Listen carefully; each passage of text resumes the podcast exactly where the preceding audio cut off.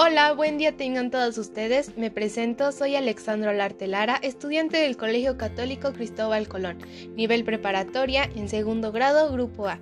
Y hoy les hablaré sobre mi proyecto de investigación que lo he realizado en la materia de lenguaje, impartida por la maestra Yuritsi Yanel García Contreras.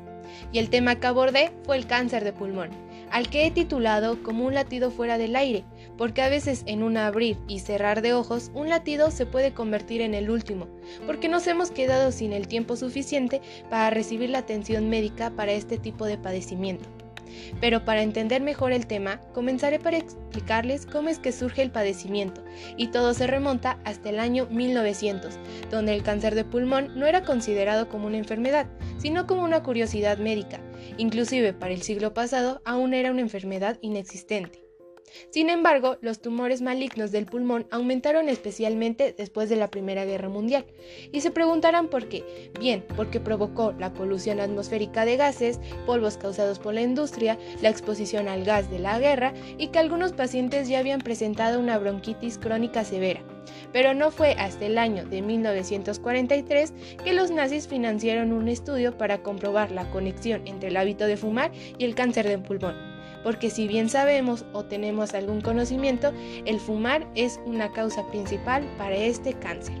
Bueno, con la llegada de la Segunda Guerra Mundial, los doctores vivieron un gran misterio, porque no creían que tanta gente pudiera morir por una enfermedad que hasta esa fecha seguía siendo solo una dolencia rara. Sin embargo, la mortalidad por cáncer de pulmón aumentaba cada año en las primeras décadas del siglo pasado, pero nadie le prestó la atención durante la guerra. No fue hasta en los años siguientes donde empezó la verdadera preocupación. Así lo mencionó el epidemiólogo comunista y británico Richard Dole, quien cambió la mentalidad entre la sociedad de aquella época sobre el consumo del tabaco porque fue el primero en dar respuesta al por qué el cáncer de pulmón se estaba convirtiendo en una verdadera epidemia.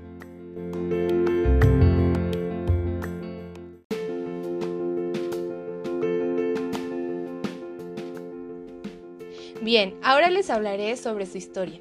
Si bien sabemos, el cáncer de pulmón es el tumor más importante en cuanto a mortalidad en el mundo occidental, y el conocimiento anatómico de este puede descomponerse en cuatro periodos, que se extienden desde las primeras descripciones en el siglo XVIII y primera mitad del siglo XIX, hasta el final del siglo XX y principios del siglo XXI. Bueno, su primer periodo de investigación se hizo mediante la macroscopía e incluyó las descripciones de Morgagni, Baile, Rokitansky y Laennec. Este último fue quien inventó el estetoscopio, que sirve para amplificar los ruidos corporales y mejora la percepción e integración de diversos signos vitales. La segunda etapa es la aplicación del microscopio y de las técnicas histológicas al diagnóstico, y se introducen los datos de su morfología microscópica en su descripción. Para el tercer periodo, en la segunda mitad del siglo XIX, se producen los avances sustanciales en el conocimiento y descripción de sus diferentes variantes histológicas. Para el cuarto periodo, en los últimos años del siglo XX y principios del siglo XXI, se describen sus peculiaridades moleculares orientadas sobre todo al tratamiento de precisión y personalización a los pacientes.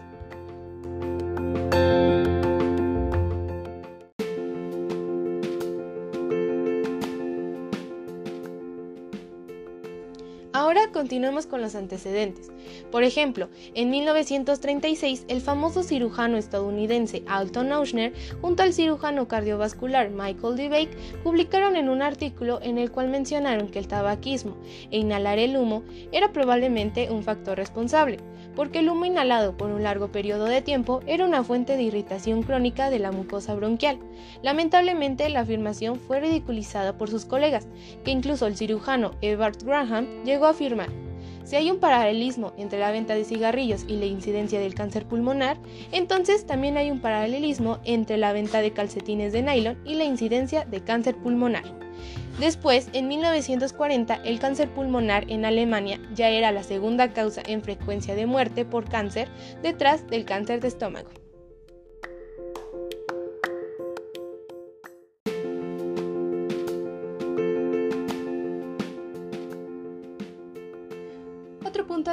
Son las descripciones del cáncer de pulmón, una de ellas de Valsalva, que en su apartado de los asientos y las causas de las enfermedades investigadas por anatomía correspondían a un carcinoma pulmonar.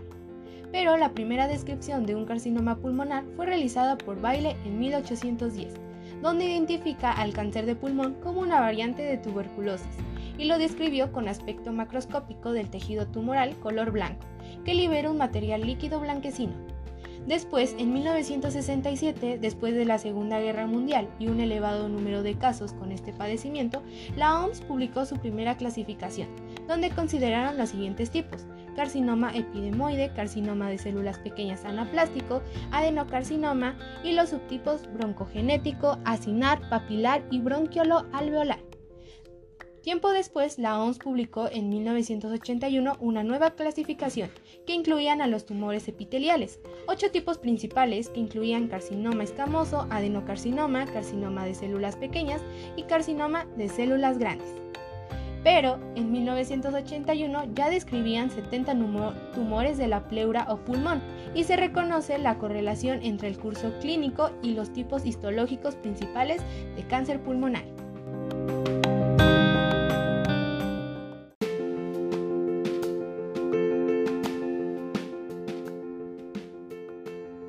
Descripción actual del cáncer de pulmón es la siguiente.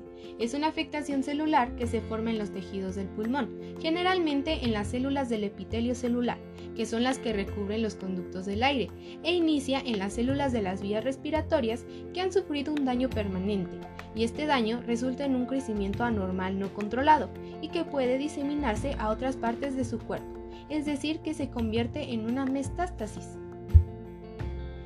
Aunque la definición pueda sonar algo simple, no todas las personas lo conocen. Algunas piensan que es un tumor benigno normal o que simplemente es una enfermedad respiratoria con daño permanente, pero mejor la podríamos definir como una afectación celular formada en tejidos pulmonares.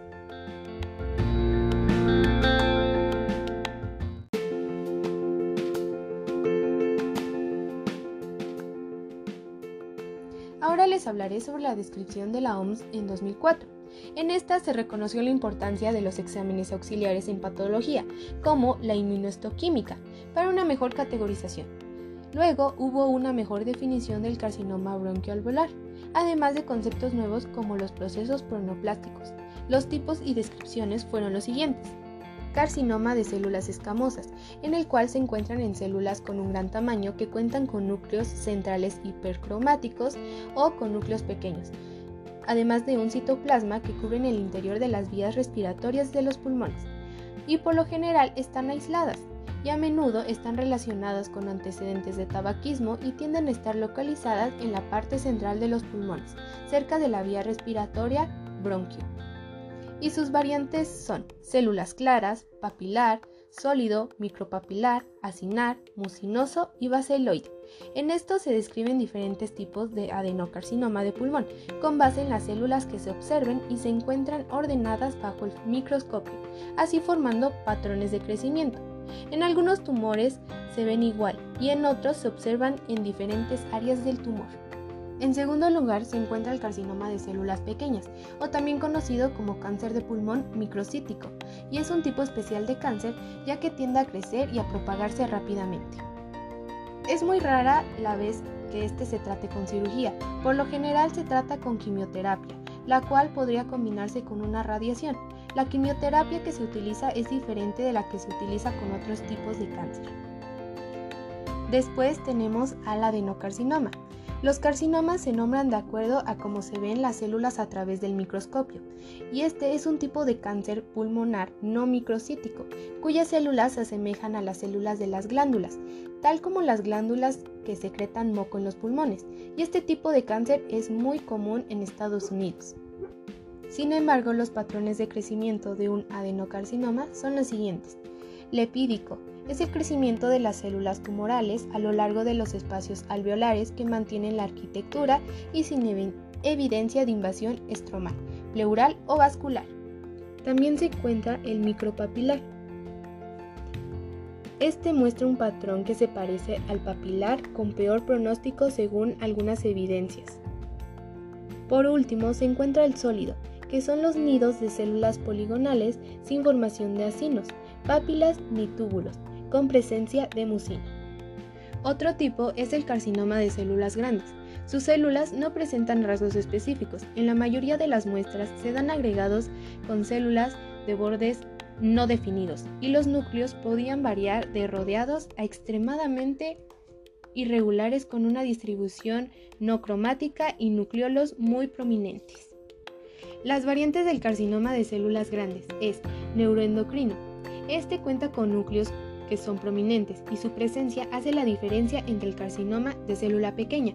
Otra característica es que presenta grandes áreas de necrosis. También está el linfoepitelioma. Este tipo se caracteriza por una inflamación linfocítica intensa formada en los linfocitos maduros mezclados con células plasmáticas, histiocitos y ocasionalmente neutrófilos o esinófilos. Finalmente se encuentra el fenotipo rhabdoide.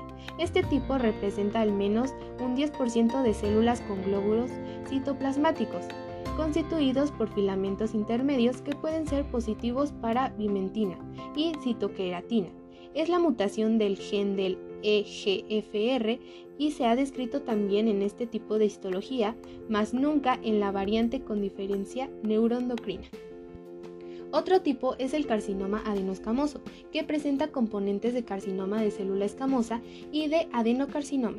Representa cada uno al menos el 10% del tumor. Y también contiene tres tipos de células, que son las escamosas, delgadas y planas que revisten ciertos órganos. Luego está el carcinoma sarcomatoide, que son tumores mixtos y malignos. Son muy poco frecuentes y pertenecen a la familia de tumores bifásicos.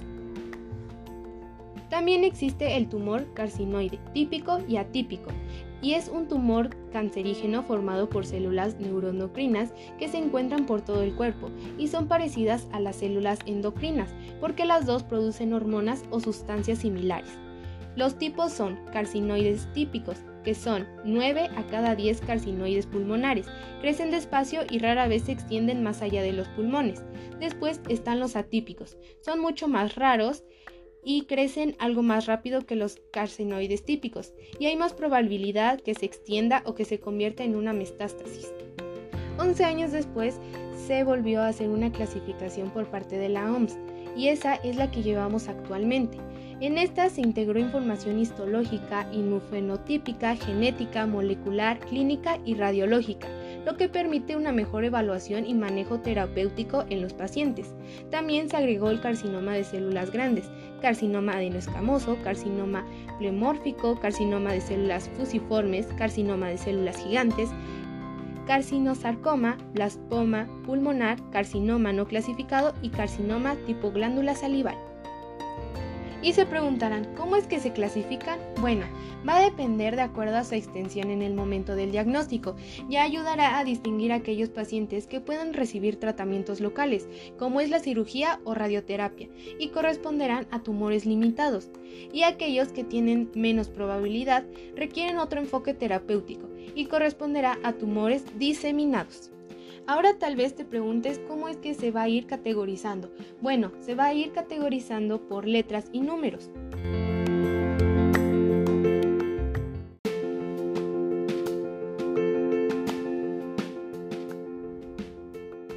Las letras son T, que indica el tamaño del tumor de origen y si éste ha ido creciendo hacia áreas cercanas. La letra N describe si el cáncer se ha propagado a los ganglios linfáticos o nódulos. La letra M indica si ya hay una metástasis en el cáncer y se ha localizado en otras zonas del cuerpo. También se usan los números para señalar la gravedad en orden ascendente, por lo que los tumores que presentan números más bajos tienden a tener mejor pronóstico. Los números utilizados son del 0 al 4 e indican las etapas. Y te preguntarás, ¿no serían 5 etapas? Porque se empieza a contar desde el 0 hasta el 4. No, Prácticamente la etapa 0 es la fase más temprana del cáncer de pulmón. Se empieza a contar desde la etapa 1. En esta ya se empieza a situar el tumor en los bronquios. Después en la etapa 2 aún no hay una metástasis, pero sí está afectando a los ganglios linfáticos. En la etapa 3 el tumor ya invade localmente la pared torácica, el diafragma o estructuras localizadas en el medistiano. Para la etapa 4, el cáncer ya se ha extendido y ha estado afectando a otros órganos, como son los huesos, el cerebro, el hígado, los riñones o los ganglios linfáticos. Es decir, ya está formando una metástasis. Por este detalle del número o la numeración del 0 al 4, mucha de la sociedad piensa que en realidad son 5 etapas, pero no, nuevamente te lo vuelvo a repetir, solamente son 4.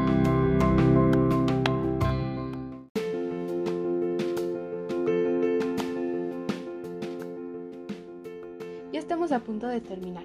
Te hablaré de los factores de riesgo, que son los cigarros electrónicos, aunque no están comprobados al 100% porque es una moda nueva, la contaminación ambiental, los suplementos alimenticios en personas que son fumadores, la exposición del asbesto y otras sustancias carcinógenas, la exposición al gas radón, la radioterapia previa por otro tipo de cánceres, la exposición al humo de otros fumadores, es decir, que seas un fumador pasivo, y el tabaquismo.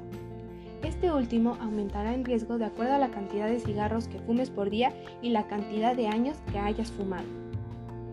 Las consecuencias que te puede traer son trastornos cardiovasculares, trastornos respiratorios, la aparición de tumores en diversas localizaciones y como consecuencia fatal la muerte, porque tan solo un cigarro puede contener de 4.000 a 7.000 sustancias, de las cuales 250 son nocivas para la salud y 70 de estas son cancerígenas. Aunque no todos saben cuántos cancerígenos existen realmente en un cigarrillo, algunos piensan que son 39, 50, pero en realidad son 70 los que realmente le hacen daño a tu cuerpo o que van a generar algún cáncer.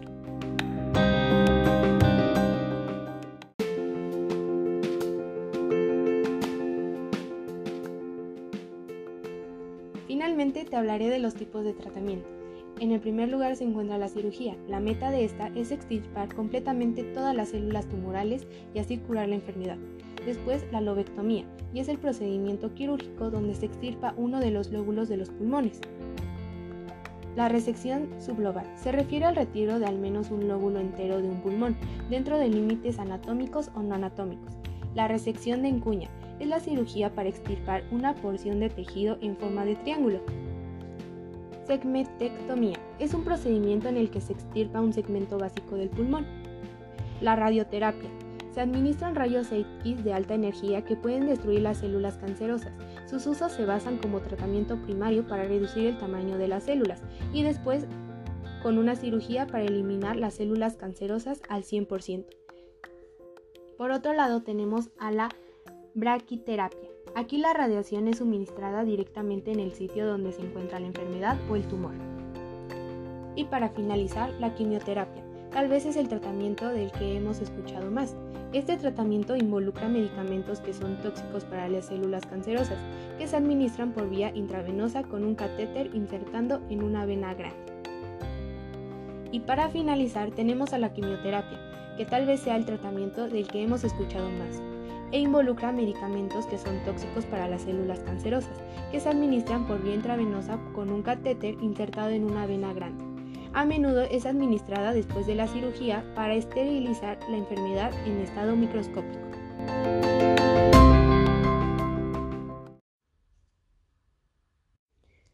Bueno, ese ha sido todo mi proyecto de investigación acerca del cáncer de pulmón. Espero que haya sido de su agrado. Muchas gracias por la atención y me despido con una frase de Gregory Maguire que es recuerda respirar, después de todo es el secreto de la vida. Nuevamente, gracias por la atención prestada.